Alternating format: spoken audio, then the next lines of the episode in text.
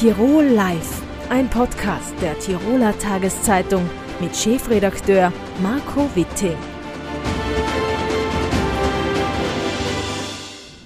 Maria Hauser, Juniorchefin des Stangelwirts, ist bei mir zu Gast. Herzlich willkommen im Studio. Grüß dich, Marco.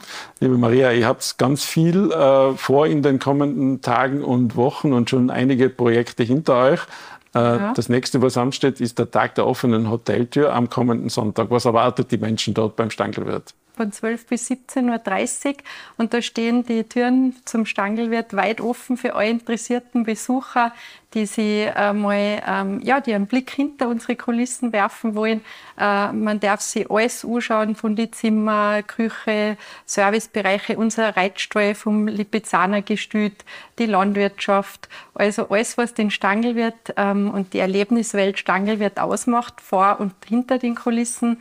Und was uns wahnsinnig freut, wir haben so viele Zuschriften gekriegt, so viele Anmeldungen, und dass eben äh, von den Nachbarn aus Going bis hin zu, ja, aus nah und fern die Leute kommen und uns besuchen werden am Sonntag.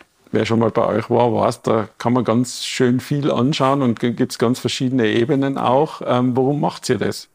Ja, zum einen einfach auch, dass man, äh, ja, uns ist so wichtig die Nähe, weißt schon, dass man einfach, äh, oft sagt man ja, Fünf-Sterne-Hotel, da traue ich mich nicht so rein, da ist so ein bisschen eine Schwellenangst und wir sind aber eigentlich schon aus unserer Historie heraus immer schon ein Bauernhof gewesen. Wir sagen immer, der einzige Bio-Bauernhof mit integriertem Luxushotel und nicht anders herum. Und am Bauernhof, da ist es so, dass, dass man menschlich zusammenkommt, dass die Türen offen sind. Und das ist uns einfach ganz wichtig, dass man, das ist sowieso bei uns das ganze Jahr, aber dass wir auch ein Signal setzen, äh, jeden, den das interessiert, den Stangelwirt näher kennenzulernen, der ist herzlich willkommen, am Tag der, der offenen Hotel für uns zu besuchen.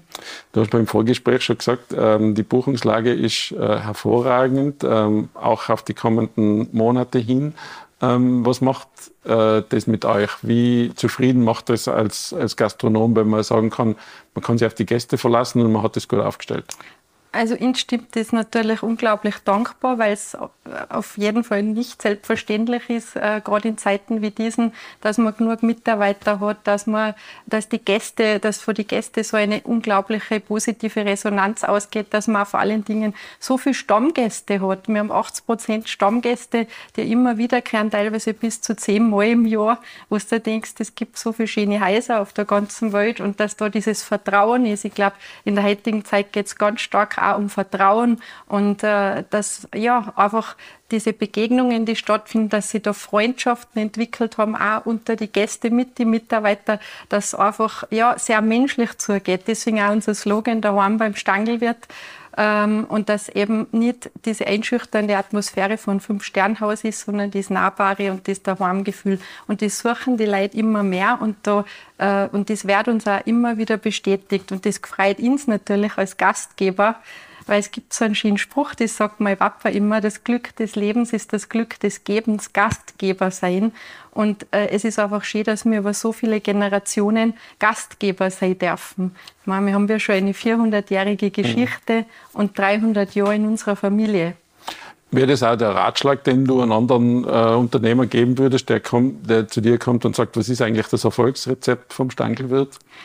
Ich würde sagen, ähm, immer bei sich bleiben, authentisch sein. Äh, wichtig ist, dass man ähm, selbst weiß, was will ich eigentlich vermitteln, was ist der Sinn in meinem Tun.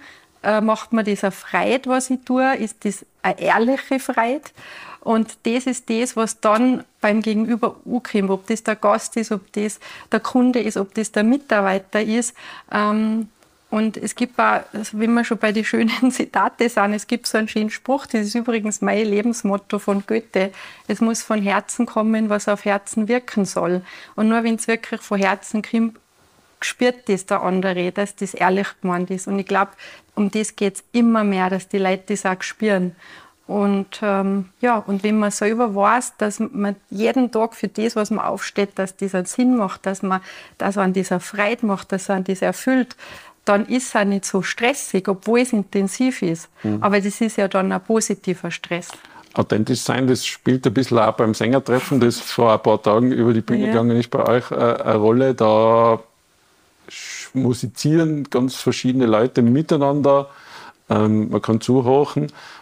Welchen Platz nimmt das bei euch im, im, Jahreskreislauf ein? Also ich weiß, dass dein Papa sehr, sehr wichtig ist, sein, sein persönliches Highlight. Ja, und es ist für unsere ganze Familie in der Tat die wichtigste Veranstaltung. Ähm, es ist es ist auch über Generationen, hat das jetzt schon fortbestanden. Meine Großeltern haben das eingeführt als leidenschaftliche Sänger und Musikanten. Und wir musizieren ja auch als Familie nach wie vor. Äh, und das ist auch so schön, weil das fördert ja auch den Zusammenhalt.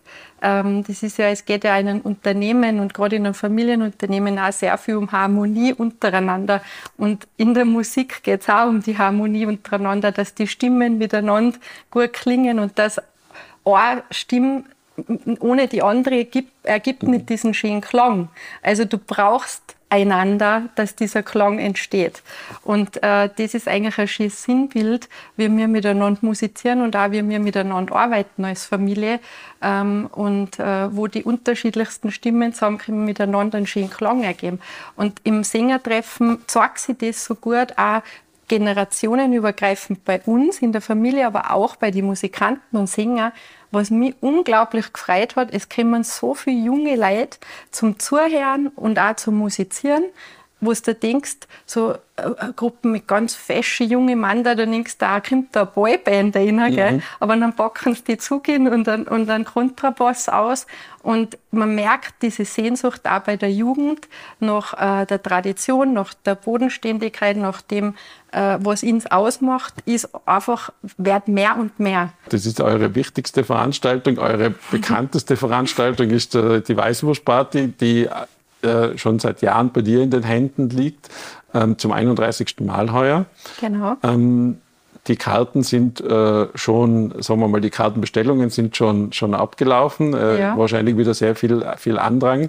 Es gibt aber dann noch in weiterer Folge jetzt die Möglichkeit, äh, Gutes zu tun und an Karten zu kommen. Genau, das haben wir ins letztes Jahr überlegt, äh, zum 30. Jubiläum, ähm, dass wir mit dieser enormen Resonanz was die Veranstaltung hat, was die Weißwurstparty hat, etwas Gutes tun wollen und dass wir eben 100 Karten von die 2800 Karten, die es gibt, äh, auf die Seite legen für eine Auktion zum guten Zweck. Und da geht dann der Reinerlös komplett in drei verschiedene Projekte, wo dann jeder, der mitbietet und auch jeder, der auf unserer, in unserer Weißwurstparty Communities mitbestimmen kann und mit abstimmen kann, welches Projekt ihm am wichtigsten ist. Und äh, dann wird das quasi aufgeteilt. Also es kriegt jedes Projekt was, entsprechend der Stimmen, die abgegeben wurden. Ihr habt das vergangenes Jahr, du hast es erwähnt, ja. schon mal gemacht. Da ist auch sehr viel Geld zusammengekommen, ja. auch für verschiedene Projekte. Ja. Kannst du uns da ein bisschen erzählen, wie das äh, zustande gekommen ist? Also ich bin total begeistert gewesen und da äh, muss ich sagen, also es hat mich so, so gefreut im Sinne von, weil ich habe die Idee gehabt, aber dass das dann so funktioniert, das weißt du ja dann auch nicht, wie viel wird da wirklich mitgeboten. Äh, aber wir haben 65.000 Euro zusammengebracht äh, und das ist schon eine Ansage für 100 mhm. Karten. Ähm, und äh, die sind dann ähm, an eben, wie gesagt, drei verschiedene Projekte gegangen dieses Jahr. Wiederholen wir es und werden, ähm, das erste Projekt ist von Felix Neureuter, der ja selber äh, ein, ein äh, unglaublich talentierter und erfolgreicher Skifahrer war mhm. und ähm, sich seit Jahren schon für die Kinder einsetzt, ähm, also sowohl mit Beweg dich schlau, dass man die Kinder zu mehr Sport motiviert. Und jetzt hat er ein neues Projekt, das heißt Naturhelden da ähm, motiviert er die Kinder in die Berge zu gehen und die äh, sauber zu halten, dass man also auch Müll sammelt etc. in die Berge. Und ähm, das passt natürlich thematisch zum Skifahren und auch zu unserer Heimat in die Berg. Dann haben wir aus unserer Verbundenheit und Freundschaft zum Arnold Schwarzenegger heraus natürlich auch die Arnold Schwarzenegger Climate Initiative mit dabei. Ähm, und der Arnold Schwarzenegger hat zudem am Tag vor der Weißwurstparty wieder seinen großen Fundraiser für seine Klimastiftung. Da sind letztes Jahr sage und schreibe 1,2 Millionen Euro zusammengekommen äh, bei einem Dinner mit 300 Leuten die eben auch, da hat es dann auch eine äh, Auktion gegeben, also auch äh, unglaublich positiv mhm. die Resonanz. Und das dritte Projekt ist für die österreichische Sporthilfe, weil uns eben auch wichtig war, dass wir regional und österreichweit auch unterstützen und ähm, eben da wird vor allen Dingen der Behindertensport äh, gefördert und unterstützt. Und ja, und da sind wir wunderbar aufgestellt und die Community kann dann entscheiden, was ist mir persönlich am allerwichtigsten mhm. und jedes Projekt kriegt das. Ähm, da wird sehr vieles, viel Gutes getan. Äh, es wird auch sehr viel berichtet über die Weißwurstparty. Nehmen wir mal an, das ist aber auch sehr, sehr viel Arbeit und beschäftigt dich schon Monate vorher. ja. Kannst du uns kurz einen Einblick vielleicht geben, was heißt das, so eine Party in einem Hotel, wo der normale Hotelbetrieb ja weiterläuft, mit 2800 Gästen, vielen Pressevertretern, sehr vielen Prominenten zu organisieren? Was, ist das der ganz normale Wahnsinn? Ja, das kannst du laut sagen, ja. Äh, das geht ähm, das ganze Jahr dahin. Ich sage immer, der Tag nach der Weißwurstparty ist der Tag vor der Weißwurstparty. Und jetzt ist natürlich das letztes Jahr auch eine Steilvorlage gewesen, weil das ein wirklich unglaublich stimmungsvolles 30. Jubiläum war. Da haben wir eine 90er Party gemacht und natürlich ist da jeder, hat in Erinnerungen geschwelgt und äh, ja, es war einfach unfassbar äh, eine schöne, stimmungsvolle Geschichte. Und dann ist natürlich die Steilvorlage, okay, was macht man dann als nächstes Mal?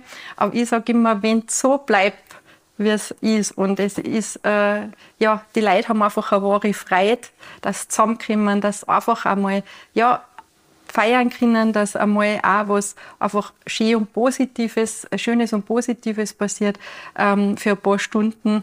Ähm, und diese Leichtigkeit, die Lebensfreude, das Miteinander, was uns auch sehr, viel, sehr gefreut ist, kommen viel Leute eben auch aus der Region, aus der Nachbarschaft. Also in den Medien sieht man natürlich vor allen Dingen die mhm. Prominenz, aber da feiern ja wirklich äh, normale Leute mit der Prominenz gemeinsam und ähm, es ist unglaublich äh, stimmungsvoll und hat hat ja auch einen Ursprung, was vor einem Stammtisch ausgegangen ist, mit acht Leuten, mit den Skifahrern, mhm. die vor der Streif bei uns Weißwurst gegessen haben, mit dem Metzgermeister aus Miesbach und, ähm, und dieser, wie soll man sagen, dieser Geist dieses Stammtischs, dieser Freunde, dieser Freundschaft, die sich dann über Jahrzehnte immer erhalten geblieben ist, da ist einfach der Stammtisch, so stelle ich mir das aber vor, einfach gewachsen. Das ist ein und jetzt sehr großer einfach, Jetzt ist ein Stammtisch mit 2800 Leuten, aber diesen Geist spürt man. Und ähm, ja, und uns gefreut es narrisch, dass diese Resonanz so enorm ist, dass man, äh, allein was man jetzt die Registrierungen, wenn man sich die anschaut, konnte man tagelang feiern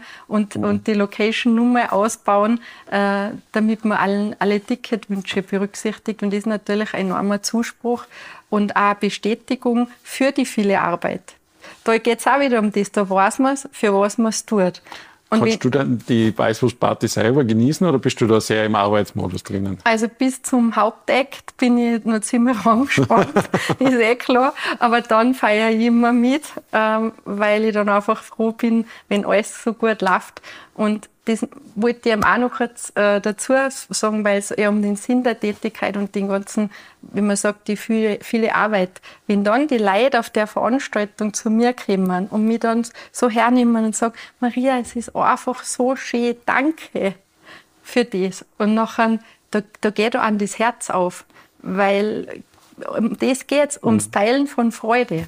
Und ähm, ja, also das, da weiß man, für was man es tut und dann ist das auch nicht so viel Arbeit, obwohl es viel Arbeit ist. Ja. Und der Hauptakt, das muss man dazu sagen, für die, die es nicht wissen, der ist meistens geheim genau. und äh, ein Stargast, der dann alle überraschen soll. Der, genau, der immer die Leute überrascht und wo immer, es geht immer um ähm, das Motto Trend trifft Tradition, weil es ist ein sehr traditionelles Fest, in Tracht und, ähm, und dann kommt meistens ein sehr zeitgemäßer äh, Hauptakt, der mit uns aber eine Verbindung hat. Also das ist mir immer ganz wichtig, dass die Leute auch wissen, okay, auf welcher Bühne stehe ich da, dass man sich nicht auskennt, bin jetzt in New York mhm. oder beim Stangelwirt und ich mache das halt jetzt nur, weil es halt äh, äh ein bezahlter Gig ist, wie man so schön sagt, sondern es muss um das gehen, was da transportiert wird, um die Freude, was auch der Künstler transportiert gegenüber die, die Gäste, die vor Ort sind.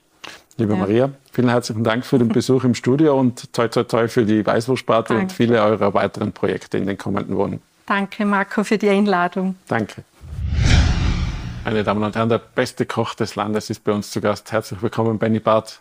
Danke, schön, dass ich da sein darf.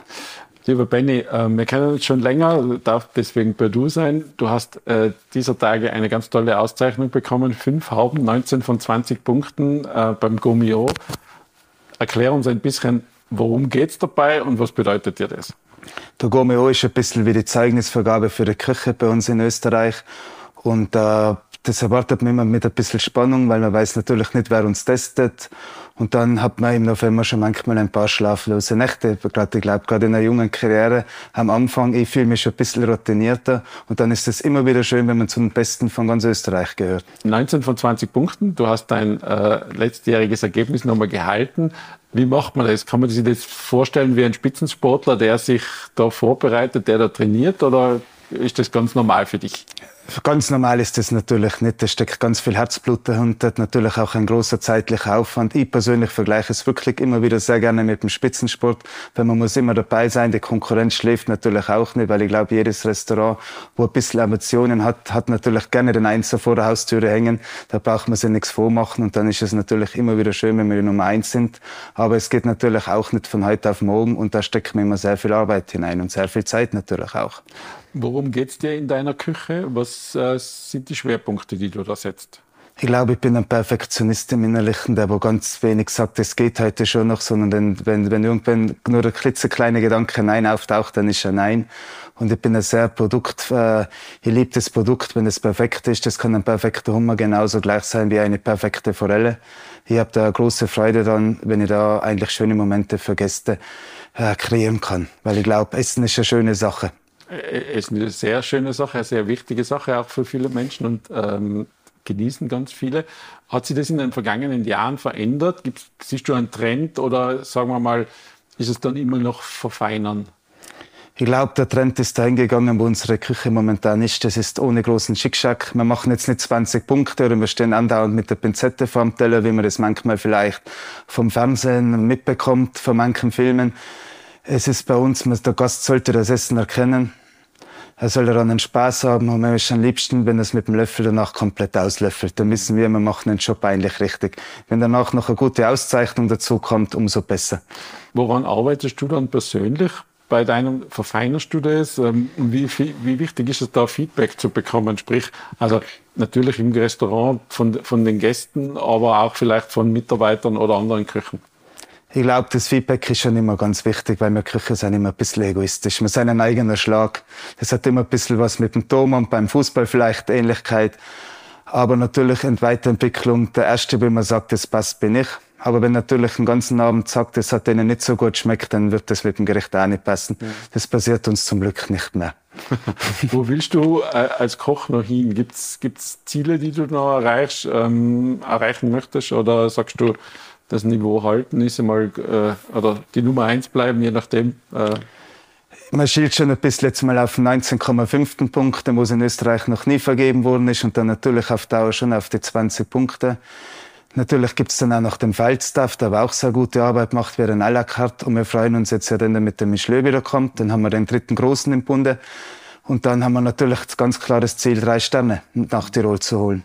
Da muss man dazu sagen, das sind unterschiedliche Bewertungen dann, ähm, wo man eigentlich dann nie weiß, wann und von wem man getestet wird, oder?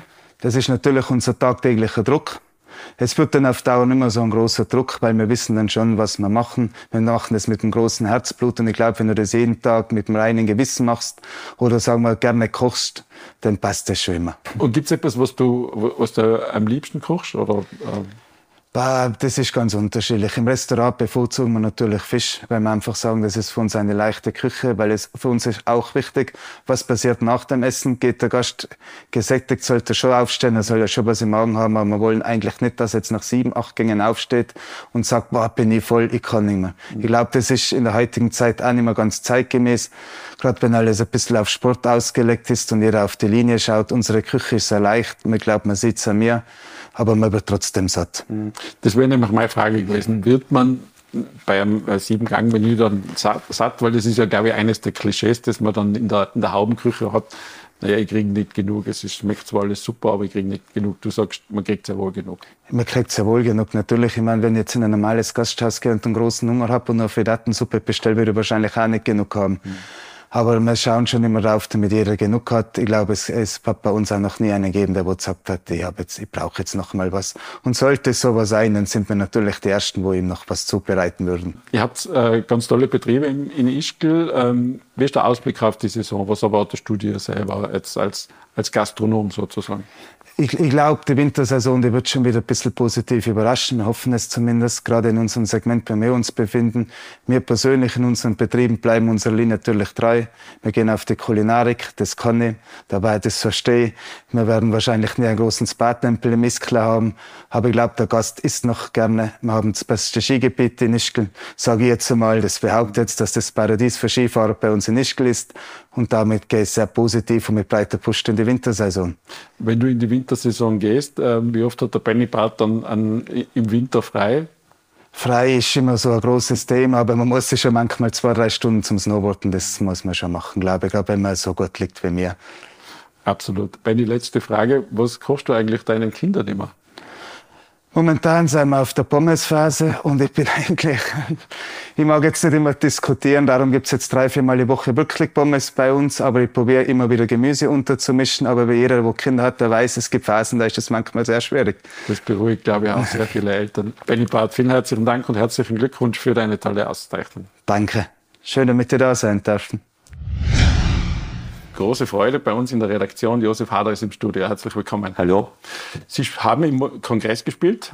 Hader on Ice heißt das Programm, mit dem Sie schon seit einiger Zeit durch die Lande touren. Ähm, wird Ihnen das Programm eigentlich irgendwann einmal Fahrt selber? Na, einerseits, weil ich schon Pausen mache, andererseits, weil ich jetzt so herumfahre im ganzen deutschen Sprachraum und da muss ich immer ein bisschen, muss ich jeden Abend ein bisschen anders spielen. Das wäre nämlich meine nächste Frage gewesen. Verändert sich ein Programm, das über einen längeren Zeitraum gespielt wird, irgendwie? Ja, sehr stark. Also am Anfang ist es immer länger, äh, weil man denkt, man kann nichts rausgeben und jetzt habe ich schon die erste längere Pause gemacht, jetzt ist es eine Spur knackiger. Und äh, es ist im Prinzip so, dass automatisch auch wieder länger wird, wenn man was dazu improvisiert, was einem gefällt. Das heißt, man muss sich so ein Programm vorstellen wie Pflanzen, die man immer stutzen muss, dann wächst es wieder ein wenig. Es ist so ein Organismus. Journalisten wollen dann immer wissen, gibt es Unterschiede im Publikum? Sind die Tiroler, lachen die an irgendwelchen anderen Stellen als die Wiener? Da, und das vertrete ich überall, auch in Wien, äh, muss ich sagen, dass der Süden und der Westen ein besseres Publikum ist wie der Osten. Das warum? ist so. Ja, ich weiß nicht warum. Aber vielleicht, wenn man seltener hinkommt und dann noch äh, mehr Leute drinnen sitzen, die sich wirklich entschieden haben, da möchte ich hin. Äh, in Wien hat man manchmal ein Publikum, äh, die haben vorher gefragt, wo muss man hingehen, wen muss man gesehen haben und das spürt man manchmal ein bisschen. Aber das betrifft, äh, das, ich will damit nicht die Wiener grundsätzlich untermachen, sondern es betrifft nur die Tatsache, dass ich halt so oft dort spiele. Ja, ist ja vor der Haustür, da gehe ich immer um, um 18 Uhr in die Arbeit, das ist schon auch sehr angenehm. Ähm, wenn man ja auf Ihren Tourkalender schaut, sieht man Hader on Eis auch noch irgendwann einmal 2025 irgendwo Termine. Gibt es in der Zwischenzeit auch Pläne, ein neues Programm zu schreiben oder ist da mal aktuell nichts geplant? Doch, äh, es ist so, wenn man in den Terminkalender schaut, schaut es ein bisschen aus wie bei einem äh, klassischen Dirigenten. Die haben ja mit, mit 80 äh, oder 85 haben die nur Terminkalender für die nächsten zehn Jahre. Äh, das liegt daran, dass in Deutschland die Kulturämter und alle das so ganz lang im Vorhinein fixiert haben wollen. In Österreich ist das ja gemütlicher. Im Prinzip könnten Sie dann schon die Abschiedstour für 2035 dann einplanen? Nein, ich möchte schon noch ein Programm machen und ich möchte es früher machen als bisher. Ich habe so einen Rhythmus gehabt, alle zehn Jahre, dann hat es 14 Jahre gedauert. Jetzt muss ich es ein bisschen schneller machen mit einem neuen Programm, sonst muss ich schon mit dem Rollator auf die Bühne und das möchte ich erst beim übernächsten. Mhm. Ähm, Sie sind ja nicht nur von der Bühne als Kabarettist bekannt, sondern auch als Schauspieler, Drehbuchautor und Regisseur. Trifft sich gut, ein Film steht vor der Tür. Andrea lässt sich scheiden. Warum lässt sie sich denn scheiden? Das ist ein Film über die Provinz äh, ich habe äh, hab jetzt einmal einen Film gemacht, als, wo ich ein Buch geschrieben habe und Regie gemacht habe. Das war Wilde Maus, das war ein Stadtfilm über die Stadtbewohner. Und das ist jetzt ein Film über die Landbewohner. Konkreter, es spielt im Weinviertel. Ähm, und äh, es geht um eine junge Polizistin, die ähm, die, ist, die hat eine komplizierte Position im Ort, weil sie die Einheimischen genauso straft wie die Auswärtigen. Da gibt es Null Toleranz und äh, scheiden will sie sie lassen und sie will sowieso weggehen zur Kriminalpolizei nach St. Pölten und dann passiert ihr ein Missgeschick, das sie vertuschen muss und ähm, es ist so in der Mitte zwischen Komödie und Drama und ich spüre einen alten versoffenen Religionslehrer. Das ist der Franz. Ja. Der Und Ja, äh, habe ich schon gesagt, dass die Birgit Minichmeier die Andrea spielt. Das haben wir nicht besprochen, Ja, eben, genau. Die Birgit hat die Hauptrolle, die spielt die, die Andrea. Und ähm, äh, sonst noch einige großartige Schauspieler. Thomas Schubert und Robert Stadlober, Maria Hofstetter. Wann kommt der Film in unsere Kinos? Im Februar. Das heißt, wir sind schon sehr gespannt diesbezüglich. Ähm, Sie haben sich mal selber als ein Ein-Mann-Unternehmen mit Worten bezeichnet. Ist das auch der Grund, dass Sie alles übernommen haben? Regie, Drehbuch, Hauptdarsteller? Nein, das war, das, es war einfach äh, bei der Wilden Maus so, da war ich ungefähr ein bisschen über 50 und haben mir gedacht, jetzt brauche ich noch irgendeinen Kick. In, solch, in solchen Fällen kaufen sie manche Männer Sportautos oder so.